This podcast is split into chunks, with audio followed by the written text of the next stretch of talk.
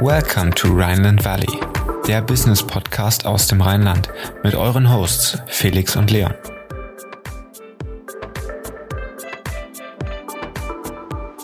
Ja, herzlich willkommen zur 17. Folge Rheinland Valley. Wir haben heute nochmal unser Terrain erweitert und sind in die politische Riege übergewandert, dennoch dem Rheinland treu geblieben. Und zwar hatten wir Wolfgang Bosbach zu Gast, ein nicht ganz unbekannter Name, der über bzw. gut 23 Jahre Mitglied des Bundestags für die CDU war.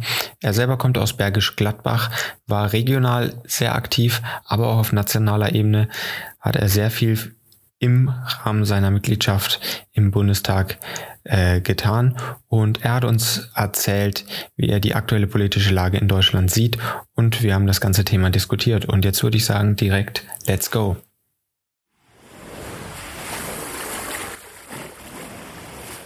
Herzlich willkommen im Rheinland Valley, der Business Podcast für zwischendurch. Heute mit CDU-Politiker Wolfgang Bosbach. Hallo, Herr Bosbach. Ja, guten Tag in die Runde. Danke für die Einladung. Sehr gerne. Wir fangen direkt an mit einer kurzen Vorstellung. Wer sind Sie? Äh, Wolfgang Bosbach, gehe stramm auf meinen 69. Geburtstag zu, vom Beruf Betriebswirt und Jurist, arbeite als Rechtsanwalt in Bergisch Gladbach, verheiratet, drei Töchter, ein Enkelkind und war 23 Jahre Mitglied des Deutschen Bundestages und bin seit fast 50 Jahren Mitglied der CDU. Kein Amt, kein Mandat, aber die politische Leidenschaft ist geblieben. Das kam doch mal wie aus der Pistole geschossen. Da würde ich auch direkt mit Ihrem Werdegang mal ein bisschen an, einsteigen. Sie haben eine Ausbildung zum Einzelhandelskaufmann gemacht. Das finde ich immer sehr schön. Ich habe auch eine Ausbildung gemacht. Finde es immer toll, wenn ich Leute hier habe, die ebenfalls eine Ausbildung gemacht haben, sind dann direkt als Leiter des Supermarkts eingestiegen und haben noch ja, staatlich. Ich musste erst die Ausbildung zu Ende machen. Genau, direkt nach der Ausbildung. Ja. Haben dann noch die staatliche Prüfung zum Betriebswirten gemacht und danach das Abitur nachgeholt. War das ein Wunsch, ein inniger Wunsch von Ihnen, dass Sie ähm, noch studieren wollten? Ja, das war die Voraussetzung für das Studium. Ich hatte das Fachabitur, aber fürs Jurastudium brauchte ich das Vollabitur, leider auch noch das kleine Latinum. Latein lernen in fortgeschrittenem Alter, das ist schon eine echte Herausforderung. Da war ich heilfroh, dass meine Schwester Lateinlehrerin war. Die hat mir da wirklich gut bei helfen können.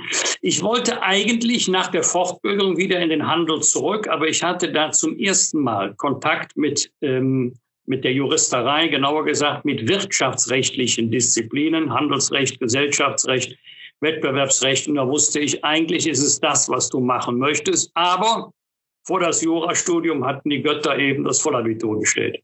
Jawohl. Dann sind beide Staatsexamen erfolgreich abgeschlossen, Zulassung als Rechtsanwalt. Jetzt kommen wir zum Politikthema. Was hat Sie in die Politik gezogen? Sie sind seit 1972 Mitglied bei der CDU. Ähm, war das von Anfang an Ihr Ziel, in die Politik zu gehen? Nee, also nee, nee, nee, nee. Also äh, zuerst wollte ich äh, Fußballspieler werden. Ich dachte, damit könnte ich mein Geld verdienen, bis der Trainer mich aufgeklärt hat, dass Mühe allein nicht genügt. Da würde es an Talent und Fre äh, Trainingseifer fehlen. Und ähm, dann habe ich äh, einen ganz normalen bürgerlichen Beruf ergriffen, allerdings schon mit 23 Jahren kommunalpolitisch aktiv. Und äh, während ich das Abitur nachgeholt habe und während ich äh, in Köln Jura studiert habe, ich musste ja von irgendwas leben, habe ich zwölf Jahre für meinen Vorgänger im Wahlkreis gearbeitet als Abgeordneten Mitarbeiter. Und äh, diese Arbeit hat mir so viel Freude gemacht. Es war so interessant, ihm zuzuarbeiten und Franz Heinrich Krei über die Schulter zu gucken. Und wenn man dann eben die Chance hat, selber ein Mandat zu ergreifen, dann nimmt man sie auch gerne wahr. Fußballer werden das nachvollziehen können, wenn du immer Kreisklasse gespielt hast. Auf einmal hast du die Chance, Bundesliga zu spielen. Da zögert man nicht zweimal. Sie haben es gerade schon angesprochen. Äh, immer bei Ihnen stand die, die Politik irgendwie auch in Verbindung mit dem Sport, ähm, mit sportlicher Betätigung, wie zum Beispiel FC Bundestag. Aber Sie waren auch einmal Juro, Juror bei der Wahl der Miss Germany und zwar 2015. Wie kommt Nein, man dazu? Da muss ich widersprechen. Viermal. Viermal. Ich habe es nur einmal gefunden, aber viermal waren sie da. Wie kommt man dazu, die Politik mit dem Freiberuflersein des, des oder der, der Rechtsanwältigkeit, der Rechtsanwaltstätigkeit zu verbinden und dann solchen Aktivitäten nebenbei? Ja, Sie ahnen schon, was kommt. Das verdanken wir dem Fußball. Ich war damals mit den Familien äh, von Rainer Kallmund und Christoph Daum und mit meiner Familie, insgesamt 17 Personen, auf einer Rundreise in Thailand. Und ähm, in Chiang Mai erreicht Rainer Kallmund den Anruf, es wird noch einer für die Jury gesucht. Rainer Kallmund war damals sozusagen der Chef der Jury. Und da hat er mich so über den Tisch gefragt, immer, das wird auch was für dich drei hübsche Töchter, du musst dich doch da auskennen. Ich habe erst gezögert. Ich habe gedacht, oha, Miss Germany Politik, passt das zusammen? Aber vor allem meine Töchter meinten, Papa musst du unbedingt machen. Und äh, so bin ich dann zum ersten Mal Juror geworden. Und äh, mir hat das immer Spaß gemacht, waren tolle Veranstaltungen. Und, und ähm, dann bin ich es auch noch dreimal gewesen. Ja, witzig. Auch da spielen dann Kontakte immer wieder eine Rolle, ja. Sehr witzig. 2017 haben Sie sich offiziell aus dem Bundestag zurückgezogen, unter anderem auch, weil Sie die Haltung der Partei nicht mehr vertreten. Hm, was hat Sie zu diesem Zeitpunkt an der CDU oder generell an der politischen Lage so gestört und was stört Sie bis heute? Es ist nicht die politische Lage, es sind einzelne Themen und es ist mir immer schwer gefallen, äh, gegen die Mehrheit der Fraktion oder die Haltung meiner Partei zu argumentieren. Aber noch viel schwerer würde es mir fallen, das Gegenteil von dem zu sagen, was ich persönlich für richtig halte. Äh, sowohl bei der Euro-Krise, die im Grunde eine Staatsschuldenkrise war, als auch bei der Flüchtlingspolitik war es eine kuriose Lage. Denn auf einmal war ich in der Fraktion Außenseiter mit einigen Kollegen in der Minderheit, nur weil ich bei dem bleiben wollte, was meine Partei zu diesen Themen immer gesagt hatte. Also nicht ich hatte meine Meinung geändert, sondern die Partei. Gut, das ist, wenn die Mehrheit der Partei das so sieht, das ist dann Demokratie, aber muss jetzt nicht für mich unbedingt ein Grund sein, gegen meine Überzeugung zu plädieren. Außerdem, ich bin nicht der Fitteste.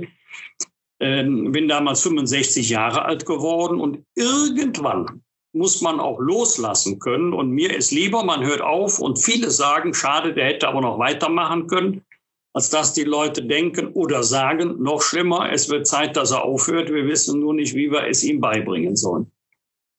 Ich glaube, das ist auch ein ganz, ganz guter Punkt, dass man oder dass Sie auch sehr, ein sehr geschätzter Politiker sind, weil Sie allseits ihre Meinung ähm, sehr immer vertreten haben und auch immer zu dem gestanden haben, was sie sagen und da wenig Wandel stattgefunden hat. Jetzt waren sie zweit von 2012 bis 2016 kommen wir ein bisschen auf so Öffentlichkeitsarbeit äh, zu sprechen, der Politiker mit den meisten Talkshow-Auftritten. Woher kam diese Begeisterung für Talkshows und warum sind Sie heute auch immer noch dabei? Ich habe Sie das letzte Mal, glaube ich, bei Hart aber fair gesehen. Das ist gar nicht so lange her. Ja, das stimmt. Das ist einen guten, einen guten Monat her. Das war der erste Auftritt nach Jahren bei Hart aber fair. Ähm, es ist zu, zu, zum einen die Möglichkeit, für seine politische Meinung, seine politische Überzeugung zu werben. Sie haben mich gerade sehr richtig charakterisiert. Also ich habe mich da wiedergefunden. Ich habe auch nie argumentiert mit der Haltung, nur meine Meinung ist die einzig vertretbare, sondern ich bin bei meiner Meinung geblieben, auch wenn es mal Widerspruch gab. Aber die Ergebnisse im Wahlkreis haben gezeigt, dass das auch äh, Vertrauen schafft, wenn man bei seiner Überzeugung bleibt, auch wenn es mal Gegenwind gibt. Also ähm, Sie haben, also jetzt Sie kleingeschrieben, die Talkshows haben ein Millionenpublikum. Also da muss ich schon viele tausend Veranstaltungen machen, um so viele Menschen an einem Abend erreichen zu können. Äh, und es war auch immer eine intellektuelle Herausforderung, da Argument und Gegenargument und wir hatten auch damals, anders als jetzt in den letzten Monaten, sehr, sehr viele innenpolitische Themen, die ganz oben auf der politischen Tagesordnung standen. Da war ich gefragt, äh, als innenpolitischer Experte oder als Vorsitzender des Innenausschusses. Und was mir zum Beispiel bei Markus Lanz immer gefallen hat, da sind ja nicht nur Politikerinnen und Politiker, da sind ja auch Künstler, da sind Sportler, man lernt sehr viele interessante Menschen kennen. Das heißt, da war auch immer, das, was sie da hingezogen hat, war auch immer eine gewisse Vielfalt im, im, bei den Gästen. Ja, bei Markus Lanz auf jeden Fall. Ansonsten sind es ja meistens ähm, Politiker oder Journalisten, äh, Anne Will oder Maybrit Illner, sind ja nur selten Fachfremde dabei. Das stimmt, das stimmt. Jetzt würde ich weitermachen mit Politik heute. Wir haben so ein paar offene Fragen auch zusammengefasst äh, und da meine, meine, meine große Frage war eigentlich, warum ist es in der derzeitigen politischen Lage immer so schwer oder warum treten die Leute so wenig zurück? Jetzt haben wir sehr viele ähm, Skandale auch in der Vergangenheit ge äh, gehabt mit der Plagiatsaffäre von zu Gutenberg, haben jetzt wieder eine Plagiatsaffäre mit äh, Frau Franziska Giffey. Zurücktreten heute ist irgendwie schwieriger als zurücktreten früher. Sehen Sie das auch so? Äh, ja und nein. Also nicht alles, was schief läuft, ist jetzt unbedingt ein Skandal. Und meine politische Lebenserfahrung sagt mir, das Ende des Amtes naht, wenn die eigenen Leute nicht mehr zu dir stehen. Dann wird es schwierig. Dass man angegriffen wird von der Opposition, also wenn man ein Regierungsamt innehat, das gehört mit zum Geschäft, also Aufgabe der Opposition, da den Finger in die Wunde zu legen, damit muss man leben. Aber wenn die eigenen Leute sich abwenden, dann wird es schwierig. Und es ist schon ein Unterschied, ob man Probleme hat als ähm, Funktions- und Mandatsträger der CDU oder zum Beispiel der SPD. Das ist schon ein Unterschied in der, in der öffentlichen Kommentierung und Wahrnehmung. Machen wir uns nichts vor. Ein, ein, ein CDU-Politiker, der in seiner Jugend Polizist mit Steinen beschmissen hätte, der wäre sofort von der politischen Bühne verschwunden und nicht Außenminister geworden. Jetzt bewegen wir uns mit großen Schritten auf die nächste Bundestagswahl zu. Unabhängig von den aktuell aufgestellten Kandidaten, wen würden Sie als Bundeskanzler favorisieren? Beziehungsweise wo denken Sie, wer würde das Amt Ihrer Meinung nach am besten ausführen können? Also ich sagte aus voller Überzeugung Armin Laschet, weil ich ihn ja aus nächster Nähe erlebe als Regierungschef in Nordrhein-Westfalen mit einer einzigen Stimme Mehrheit im Parlament. Äh, das macht er jetzt äh, über die Hälfte der Wahlperiode schon ähm, sehr geschickt und ich traue ihm das auch zu. Welche Koalitionsmöglichkeiten sehen Sie da, wenn man die aktuellen Umfrageergebnisse so, so betrachtet? Äh, ja gut, das kann man sich leicht ausrechnen. Wofür reicht es rechnerisch? Das geht schnell. Aber wofür reicht es dann politisch? Das ist ja eine andere Frage. Meine Lieblingskonstellation war und ist auch heute noch schwarz-gelb. Aber dafür wird es nicht reichen. Man soll der Gnade des Herrn keine Grenzen setzen. Aber wenn man jetzt die Zahlen addiert, dann liegt die, äh, die schwarz-gelbe Koalition unter 40 Prozent und nicht über 50. Wir hatten ja 18 Wahlperioden und einmal den Versuch, aus drei Parteien eine Koalition zu bilden, kläglich gescheitert. Dann kam es wieder zur sogenannten Großen Koalition. Wir haben in der Vergangenheit immer gesagt, für eine große Koalition reicht es immer. Also gemeint war Union und SPD. Das stimmt heute nach 72 Jahren Bundesrepublik nicht mehr. Auch wenn man die Zahlen von Union und SPD jetzt addiert, nun müssen das nicht die Wahlergebnisse sein, aber nur mal als Rechenbeispiel, würde es dafür nicht reichen. Also da müssten dann noch die Grünen oder die FDP dazukommen. Gehen wir mal in Richtung der Finanzpolitik. Ich meine, Olaf Scholz aktuell als oder als aktueller Finanzminister wird doch auch oft kritisiert hinsichtlich seiner, seiner Aussagen. Ähm, wie sehen Sie die aktuelle Finanzpolitik in Deutschland, aber auch in Europa im Niedrigzinsumfeld? Und wo sehen Sie die Zukunft des Euros in zehn Jahren, beziehungsweise überhaupt in den nächsten Jahren? Äh, also ich mache mir um den Euro keine Sorgen. Äh, ich glaube nicht, dass er eine Weichwährung wird. Äh, wir haben jetzt zwar wieder äh, eine Inflationsrate, die deutlich über der liegt, die wir vor zwei, drei Jahren hatten. Aber ich kann mich noch an D-Mark-Zeiten erinnern, da war die Inflationsrate ein Mehrfaches von der, die wir heute haben. Solche Energiepreisentwicklung spielt ja eine große Rolle ähm, für die, ähm, für die, für die Inflationsrate. Ich mache mir eher Sorgen um zunehmende Staatsverschuldung.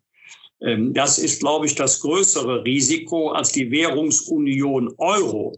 Und ähm, da haben wir deutliche politische Unterschiede im Euro-Währungsraum. Es gibt äh, Staaten, die immer noch auf strikte Haushaltsdisziplin achten und es gibt eben Staaten, die eine sowohl eine Gesamtverschuldung als auch eine Neuverschuldung hat, die weit über dem ähm, liegen, was wir bei der Einführung des Euro als äh, verträglich angesehen haben. Im Übrigen, das beste Beispiel ist ja Griechenland. Ähm, Griechenland hat heute eine Schuldenquote, die liegt exakt in der Höhe der Schuldenquote beim Ausbruch der Krise 2010. Nur jetzt tragen eben die Risiken die europäischen Steuerzahler und nicht private Investoren. Und ähm, deswegen ist Griechenland nicht vom Kapitalmarkt abgeschnitten.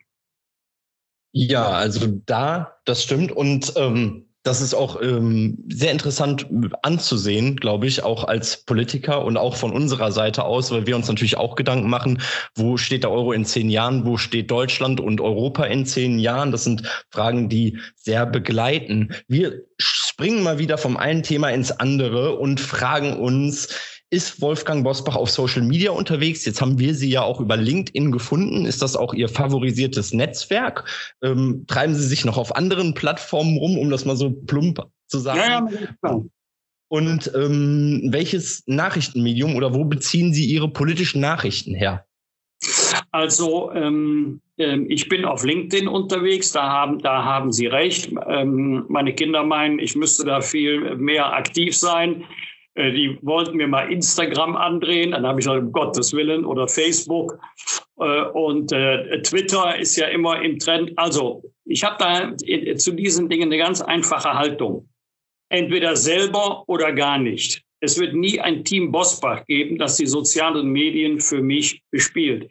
Ich meine, ganz wichtig ist, dass man authentisch ist, dass bei allem, was man postet, auch klar ist, das stammt nicht von irgendeiner Werbeagentur, von einer Beratungsfirma, sondern das hat er selber gemacht. Und das kann ich im Moment einfach nicht leisten. Aber nun bin ich nicht naiv. Ich bin zwar ein alter weißer Mann, habe aber drei Töchter, die da sehr unterwegs sind. Übrigens, meiner Einschätzung nach auch immer skeptischer werden, was die Nutzung der sozialen Medien angeht, auch so ein bisschen innere Distanz dazu schon finden.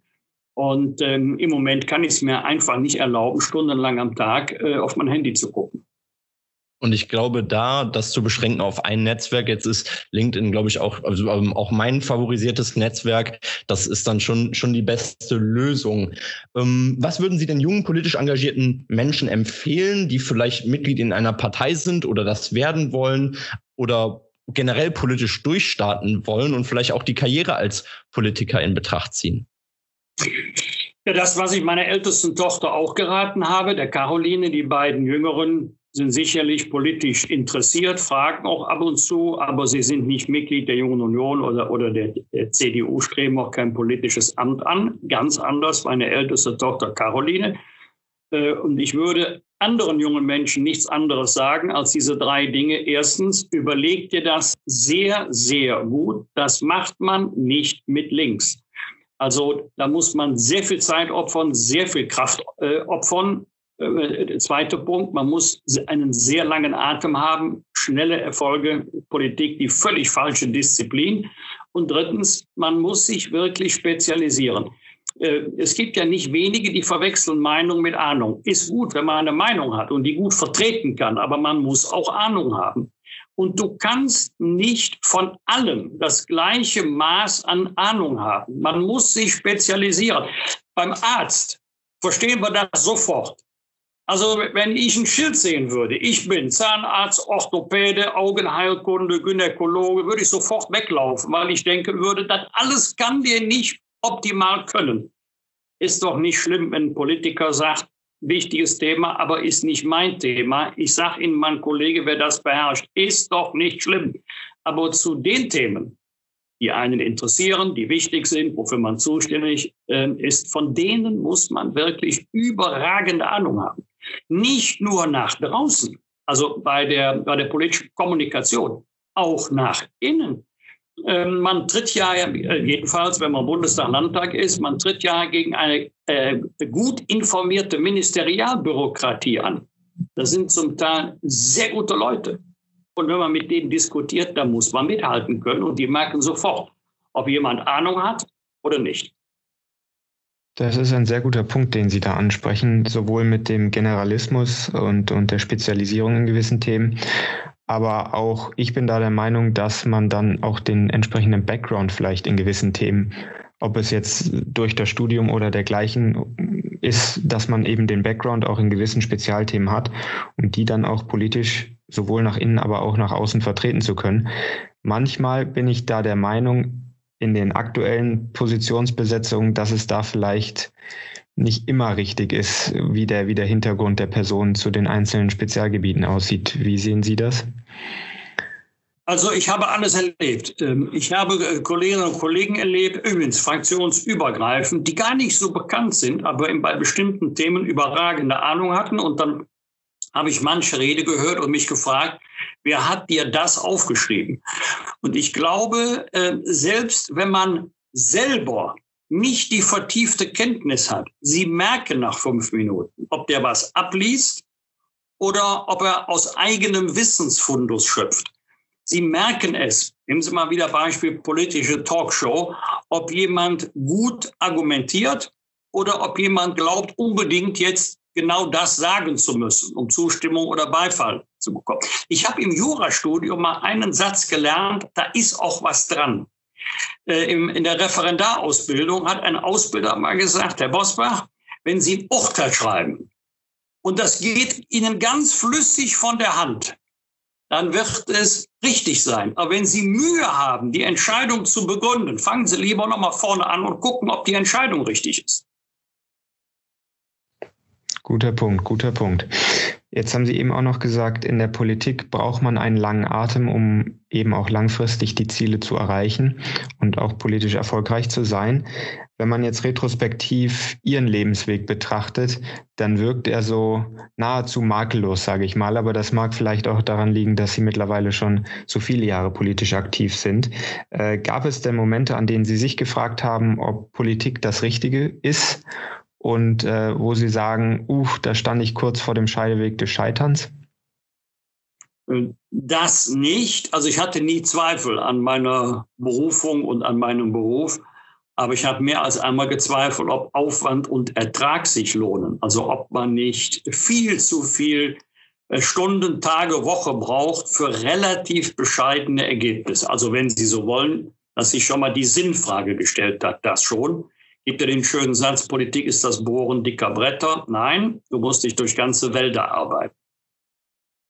Da stellt sich mir direkt die Frage, was steckt, äh, steht prospektivisch noch äh, ähm, an in Ihrer Zukunft? Was möchten Sie noch, was haben Sie noch vor? Was möchten Sie noch erleben? Möchten Sie noch irgendwo hin?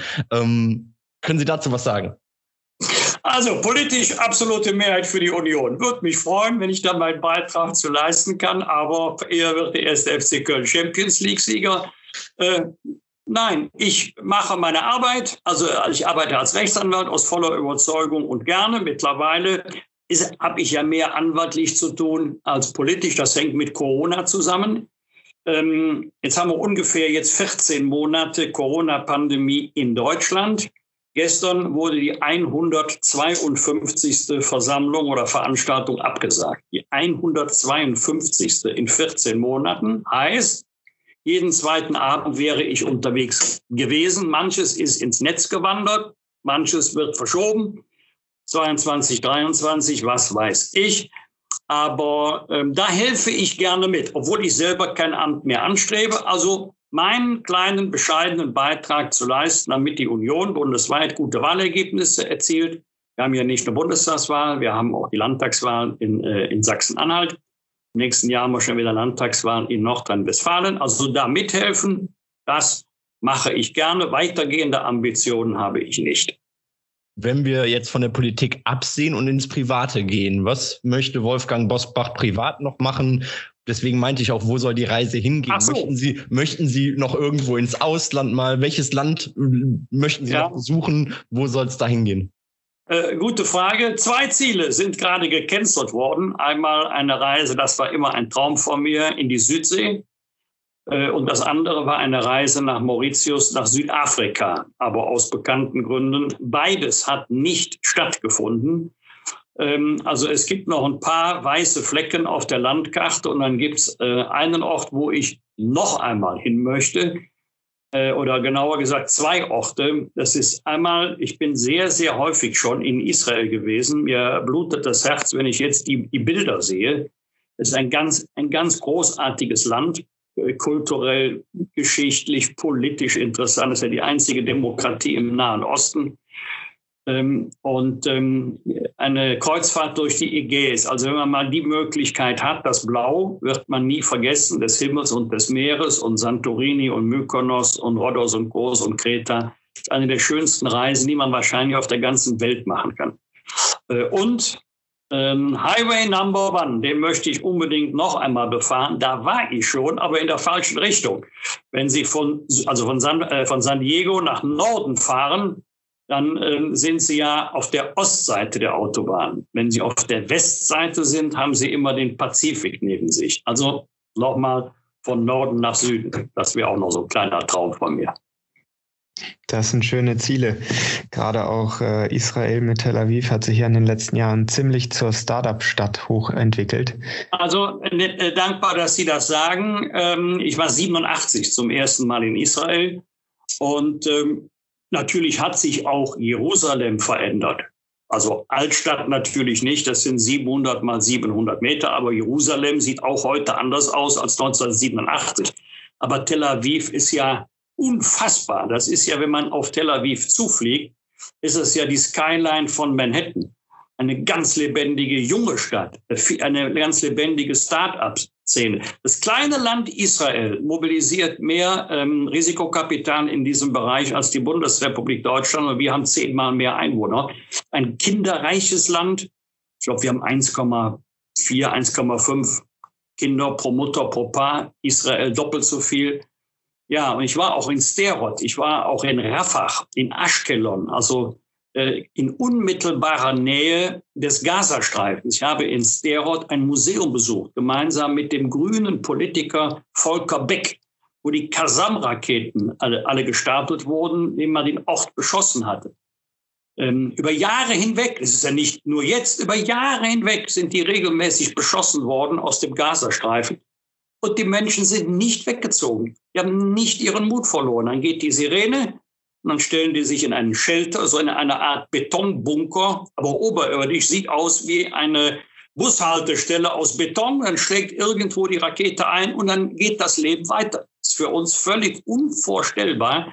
Äh, aber ähm, für sie ist es wirklich das gelobte Land und Israel kämpft nach wie vor um sein Existenzrecht, was wir Deutsche auch zur Staatsräson erhoben haben, hinter Israel zu stehen. Füge hinzu, manches sehe ich auch kritisch, wie zum Beispiel die Siedlungspolitik. Ja, phänomenal. Ich meine, gerade wenn man das mal in den Kontext setzt, was hier in Deutschland los ist und worüber Deutsche sich doch manchmal beschweren, wenn man sich anguckt, was dort Alltag ist. Ja, vielleicht noch, noch ein kleiner Hinweis. Wir haben damals eine Grenzmission besucht in Rafah, das ist so die Ecke Israel, Gazastreifen, Ägypten, spielt das Thema Tunnelsysteme eine große Rolle, dass auch nichts reingespuggelt wird, woraus man dann Waffen bauen kann. Ich kürze ab. Da gab es deutsche Bundespolizistinnen und Bundespolizisten, die gearbeitet haben. Äh, und ich finde das ein toller Vertrauensbeweis, gegenüber Deutschland, wenn sich diese Länder darauf einigen, dass wir dort im Rahmen einer europäischen Mission Grenzkontrollen vornehmen. Und ähm, wir gucken ja manchmal so etwas schräg auf die, die im öffentlichen Dienst arbeiten und so. Die haben da wirklich unter Lebensgefahr gearbeitet, ja, unter klimatisch ganz schweren Verhältnissen. Da kann ich nur sagen, Hut ab vor den ähm, Bundespolizistinnen und Bundespolizisten, die da unten tätig waren. Ja, das muss auch ordentlich gewürdigt werden an der Stelle. Kommen wir zur letzten Frage, bevor wir zu unseren Private Insights kommen. Und zwar interessiert uns noch, reden Politiker auch außerhalb des Plenums miteinander und zwar auch parteienübergreifend? Also gehen SPD und CDU zusammen Mittagessen oder zum Feierabendbier? Sie haben es ja gerade angesprochen im Introitus. Ich habe ja fast 100 Länderspiele für den FC Bundestag auf dem Buckel oder 100 Spiele, müsste man genauerweise sagen. Ich habe sogar zwei Tore geschossen, wobei die Kollegen meinten, ich sei angeschossen worden und der Ball sei von mir ins Tor abgeprallt. Das ist natürlich übel Nachrede. Nein, glauben Sie mir, in der Kabine unter der Dusche hat Politik überhaupt keine Rolle gespielt. Da gibt es natürlich mal Frotzeleien. Und das, was ich jetzt für den FC Bundestag sage, das gilt auch für eine Bundestagskantine.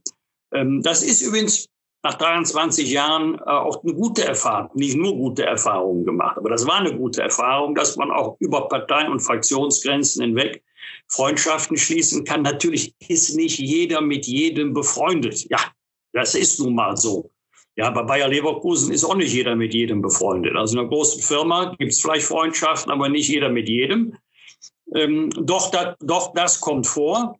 Aber die politischen Unterschiede bleiben. Und es ist doch schön, dass man sich auch menschlich verstehen kann, wenn man aus unterschiedlichen politischen Richtungen kommt. Und die gerade beschriebene Reise war eine Delegationsreise des Bundestages. Da musste ich mehr als einmal schmunzeln. Da hast du Kollegen jahrelang beobachtet. Und nach dem dritten Tag auf so einer Reise lernst du sie richtig kennen. Also da gab es Kollegen, die fand ich toll, die fand ich dann auf einer Reise weniger toll. Und dann gab es Kollegen, zu denen hatte man immer so ein bisschen distanziertes Verhältnis. Und wenn die unterwegs waren, waren die einfach prima. Ja, super. Herr Bosbach, vielen Dank für diese vielen Einblicke. Wir starten jetzt aber noch in unsere Private Insights und hoffen, Sie sind bereit. Ich würde direkt starten mit den politischen Fragen, frage aber vorher trotzdem nochmal, sind Sie bereit? Äh, ja, ich hoffe, ich kann den hohen Anforderungen des Duos Rechnung tragen. Alles klar. Dann Frage Nummer eins. Wer war früher Ihr politisches Vorbild, beziehungsweise wer ist es immer noch? Also ganz eindeutig mein Vorgänger hier im Wahlkreis, für den ich zwölf Jahre gearbeitet habe, Franz Heinrich Krei, der auch Bürgermeister meiner Heimatstadt Bergisch Gladbach war, ließ sich ja damals vereinbaren. Da war der Bundestag ja noch in Bonn, ist nicht weit von Bergisch Gladbach entfernt. Und äh, den Kollegen, den ich am meisten bewundert habe, oder zwei, muss ich sagen, also auf Augenhöhe äh, Wolfgang Schäuble, auch vor dem Hintergrund, wie er sein Schicksal meistert, und Norbert Lammert. Vielen Dank. Jetzt kommen wir zur Frage zwei, die Sie, glaube ich, auch schon beantwortet haben. Ihre Wunschkoalition bei der nächsten Bundestagswahl. Immer noch gelb, aber immer noch wird es dafür nicht reichen. Und die realistische? Ja, die, die realistische ist schwarz-grün oder Wiederbelebung von Jamaika. Alles klar. Dann die Frage Nummer drei. Das beste Dienstwagenmodell. Tja, ich habe Freunde, ich habe nie einen gehabt. Ich hatte ja nie einen Dienstwagen. Ich ähm, durfte nur immer die Fahrbereitschaft des Deutschen Bundestages nutzen. Ähm, ich selber fahre ein bayerisches Modell. Jetzt dürft ihr mal raten, aber wohlgefühlt. Die haben ja verschiedene Modelle bei der Fahrbereitschaft. Habe ich mich immer in einem Audi. Okay, vielen Dank. Sehr Obwohl schön. Ich darf keinen Audi fahren. Damit haben wir die Frage auch beantwortet, welches Modell, ja, äh, welche Marke genau. es denn dann ist. Ähm, kommen wir zu den letzten drei Fragen und zwar, was ist das Wichtigste in Ihrem Leben? dass ich am Ende meines Lebens sagen kann, ich habe es nicht verplempert. Ich habe es genossen. Äh, ich liebe das Leben äh, mit allen Problemen, Anstrengungen, Enttäuschungen.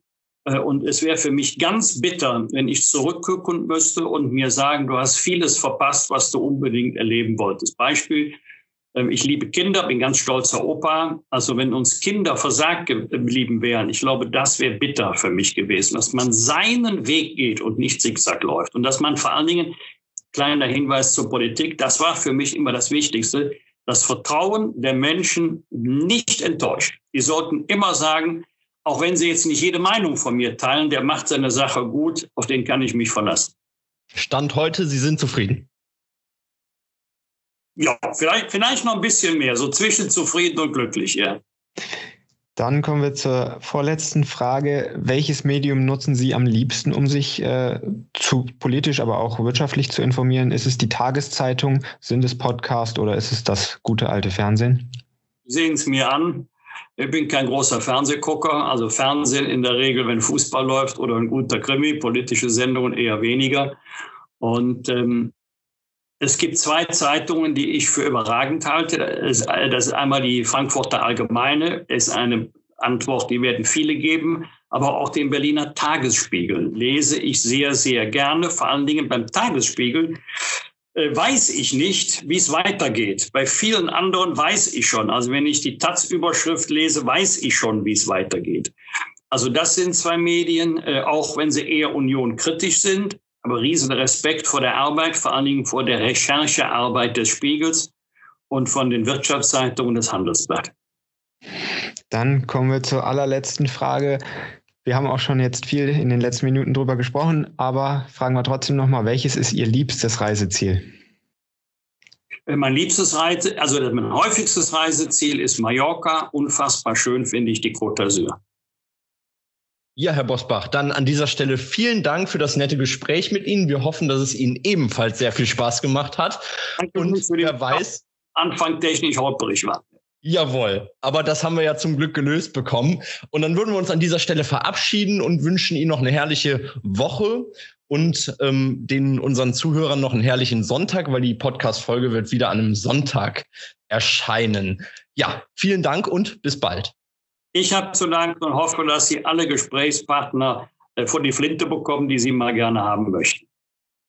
Ja, das war sie auch schon wieder, die 17. Folge Rheinland Valley.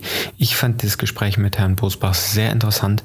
Wenn ihr uns eine positive Bewertung bei iTunes hinterlasst, würden wir uns wie immer freuen, damit wir einfach noch sichtbarer werden. Vergesst auch nicht, den Podcast zu abonnieren und uns bei Instagram zu folgen, damit ihr die nächsten Folgen nicht verpasst. Bis dann, ciao.